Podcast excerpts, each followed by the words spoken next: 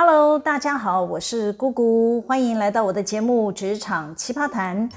我们常在职场听过本位主义，可能是某某主管批评他的死对头，也可能是你对某个作业流程呢需要其他部门伸出援手帮你一把，却遇到了鬼打墙的人。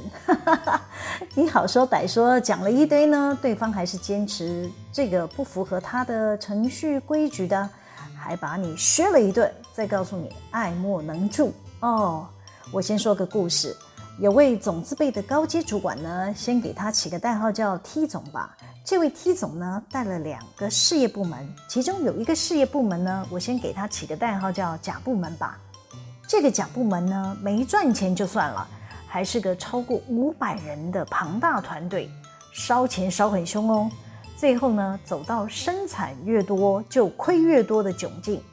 大凡有点企业营运概念的人都知道，得想办法止血吧，或者是说，要么就关闭不生产，或者是不再投入原物料，缩编人力，少亏一点是一点。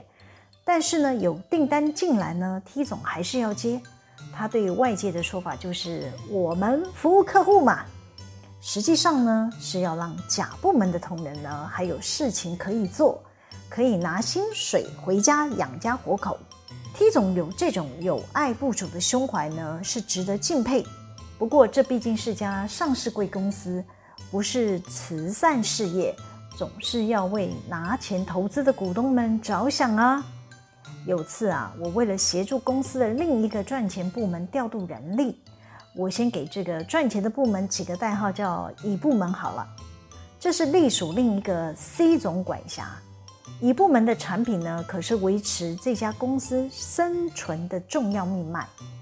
有一天呢，乙部门赶货人手不足嘛，生产主管呢就希望我居间协调人力。按照惯例呢，我都是直接找甲部门的生产经理，请他帮忙调度一些人力，短期资源乙部门。这些生产部的主管呢，大家都是同事，都会配合给人力。一来，我们都有默契，知道公司的主力产品是乙部门，大家的薪水奖金还是要靠乙部门的贡献。二来，甲部门人多嘛，凑个三五个人，影响产线也是轻微。那我负责人力调度，我的逻辑很简单：当有畅销的产品缺工赶货，它能够帮公司快速赚到利益。我当然要优先安排。倘若外面的人力市场没有办法快速的提供人力的时候呢，我就会回到内部来解决，把不赚钱的部门人力先停下来，调度去支援赚钱的部门，大家互相帮忙，将公司的畅销产品赶工完成出货，这就是对公司最有利的安排。那我们全公司上下呢，维持这种思考的逻辑已经运行很多年了。大家都有共识，但是奇怪的事发生了。就有一天，这位 T 总呢就跟甲部门主管开会，知道呢我又在帮乙部门调度他们家的人力之后呢，一整个大爆炸，非常生气，叫他们家的生产部的主管通知我跟乙部门的生产主管呢进他们会议室备询。那我就跟乙部门主管一行三人呢到了会议室。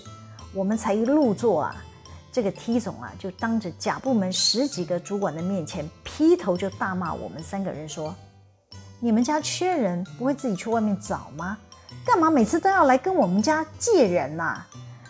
那我是人资主管嘛，那我就赶紧出声呐、想帮这个乙部门说话嘛，我就把过去调度人力的逻辑说了一遍，我就说了。乙部门目前是公司的营运主力嘛，我们不是要全力相挺吗？那我不开口说话还好啦，我这一说出乙部门是公司主力，就好像是一根刺，刺中了这个 T 总的心哈，让他更火大，大声呵斥的说：“这关我什么事啊？你们吃香喝辣的时候有想到我们吗？你们缺人就找我们要，你们干嘛自己不培养人呐？”我我当年是有点白目了哈，没有看出他对这个乙部门绩效表现呢比他甲部门还要好，让他心生不满哈。我还死脑筋认为说，诶，你今天是吃错药了吗？你过去不是都配合好好的吗？所以啊，我又试图在说服他说，呃，报告 T 总，之前大老板就有交代啦，乙部门的产品有机密性嘛，原则上呢，乙部门的人力缺口，我们必须要从内部安排人力过去。那这个 T 总听得更火大，他就说，那你为什么不去向丙部门，你不去向丁部门借啊？为什么老是锁定我啊？那我又白目的继续顶嘴的说。呃，长官，这两个部门都只是十几个人的小部门，而且他们大部分都是研发是主力嘛，怎么可能调这些研发人力去生产线帮忙呢？贵部门扣除夜班人力，还有上百个工作相近的产线人力，是比较好调动的嘛。T 总看我顶嘴顶不完了，又找不到理由推翻我，就严正的警告我说：“我不管你以前是怎么做的。”反正啊，从现在开始，我绝对不同意我部门的人力再调出外界，哪个部门都不行来借。话才说完了，他又转头大声的跟他辖下的十几个主管说：“你们谁要是借人给这个乙部门啊，延误自己的任务进度嘛，你们就自己负责。”我傻住了，现在是要分派系搞对立了吗？乙部门生产主管一看情形不对啊，就出声道歉说：“哦，他会自己想办法调人加班啦。”然后就跟这个 T 总道歉，啊，也带着我要跟这个 T 总赔笑道歉哈。那我内心就在犯嘀咕啦，我就想说：“哎，亏他还是总字辈的高阶长官嘞，怎么今天本位主义这么气焰高涨？严格讲起来，乙部门还间接归他管呢。”手心手背不都是肉吗？他又何必要在内部搞对立呢？况且啊，他明知道公司营运七十趴以上的营收贡献都是来自乙部门，却铁了心不配合，不是要把大家过去团结一致、共同对外的优良传统给抛弃了吗？这对他有什么好处呢？我当时啊，真的是百思不得其解。还是他不爽，乙部门的绩效比他带的两个部门还优秀，还是经营高层换人了，他不想演了，要开始展现他的本色。那我无可奈何啊，只好去向高层的大老板报告。当时我们高层的大老板们啊，都是新上任的，听我这么说完，他们是为了公司的组织和谐嘛，就跟我说：“那你就去外面找临时工来应应吧。”哎。就因为一个本位主义的人，我们下面就要费更大的力气与成本去完成任务，这就是内耗。我很难精算是消耗了多少钱，但可以知道我们的竞争力就是这样消耗掉的。我还观察有本位主义的人，胳膊都是往里弯的，极端的自我保护者。你要是在他底下工作，又得到他的赏识，你可能会觉得他是一个好主管。但我要说的是，搞本位主义跟各立山头是相同意思，就是内耗啊！大家都把力气花在内部沟通就够了，谁管外面竞争对手跑到哪里去了？哦，我再说一个故事。有一年啊，我完成年度绩效考核，准备进行奖金分配。我们年度考核都是绑 KPI 的，我们会按各事业部门的目标达成状况呢，分成 A、B、C 三种等级。啊，那评鉴归为 A 等的群组呢，年终奖金可以加发二十趴；被归类为 C 等的部门呢，奖金就要打八折。至于评鉴哪个部门该是 A，或者是 B，或者是 C，不是一个人说了算啊。我们是安排所有经营团队，大约有十多个高层主管，共同听完所有部门的目标进度报告之后呢，一起来打分数，再算出这个平均分数后排名。再依这个排名的顺序呢，分出 A、B、C。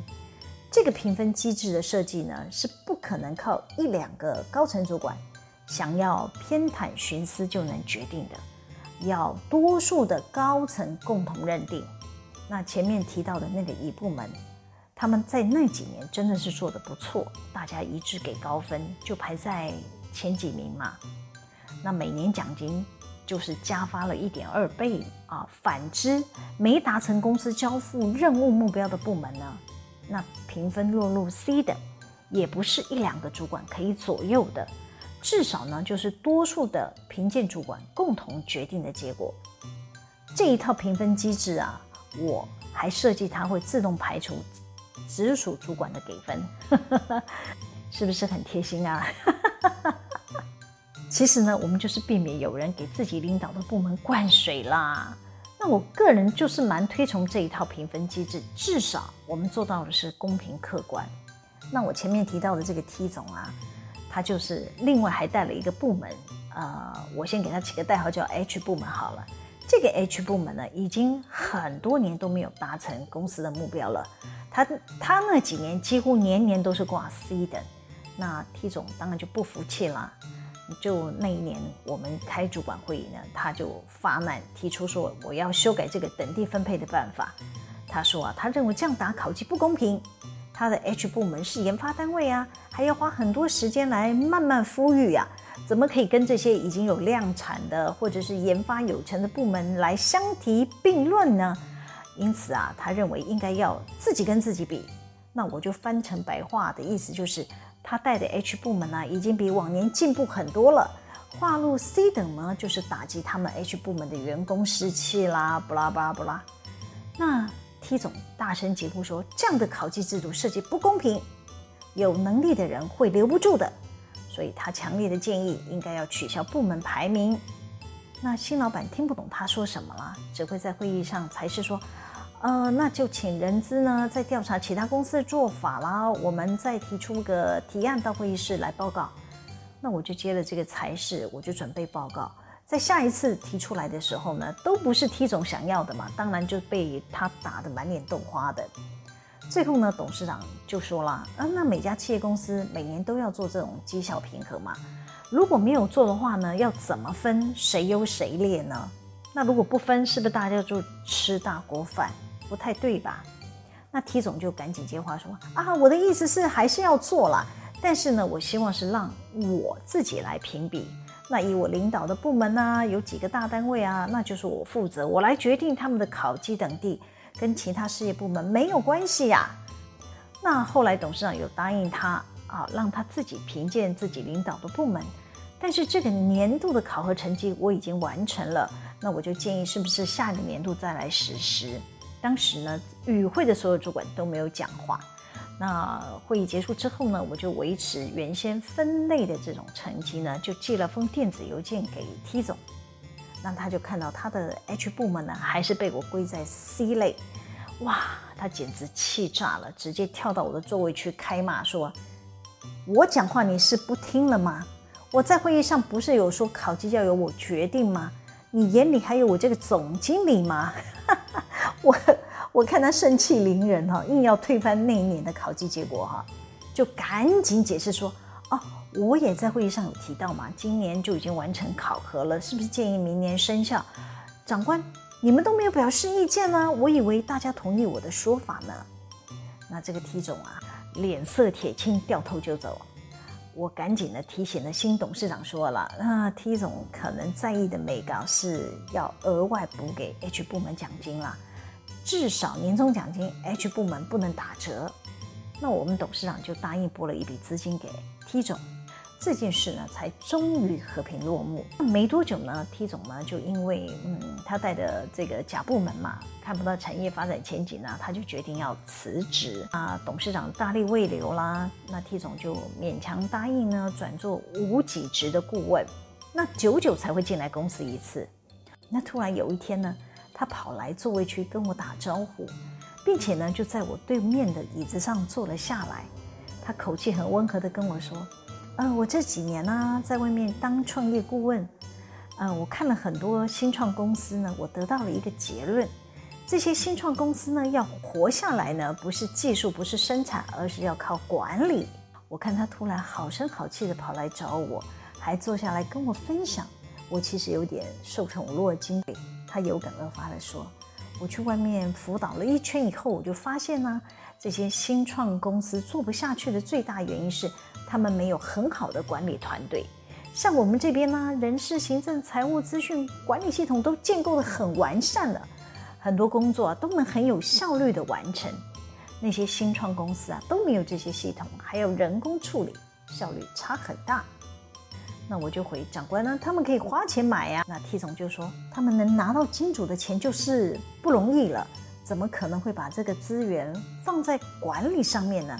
都是要把资源很计较的放在研发呀、生产啊，像这种管理功能啊，大家都会忽略，有人的有人手来做就好了。像光财务结账这件事情啊，他们都搞很久还结不出来啊，不像我们这里啊，系统很快的就会跑出财报，也可以立即看到很多的资讯，很快的做出一些策略的应应。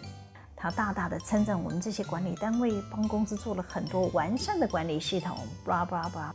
我心想，您是要为多年前对我大小声表示歉意吗？不是啦。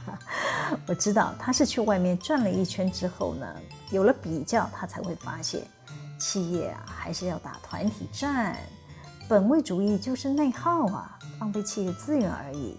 好啦，今天先分享到这里。喜欢我们的主题吗？可以帮我们留言、按赞、分享、订阅，每周日都会有更新的内容在各大 Podcast 平台上传，请大家要记得追踪我。谢谢大家的收听，我们下次见喽，拜拜。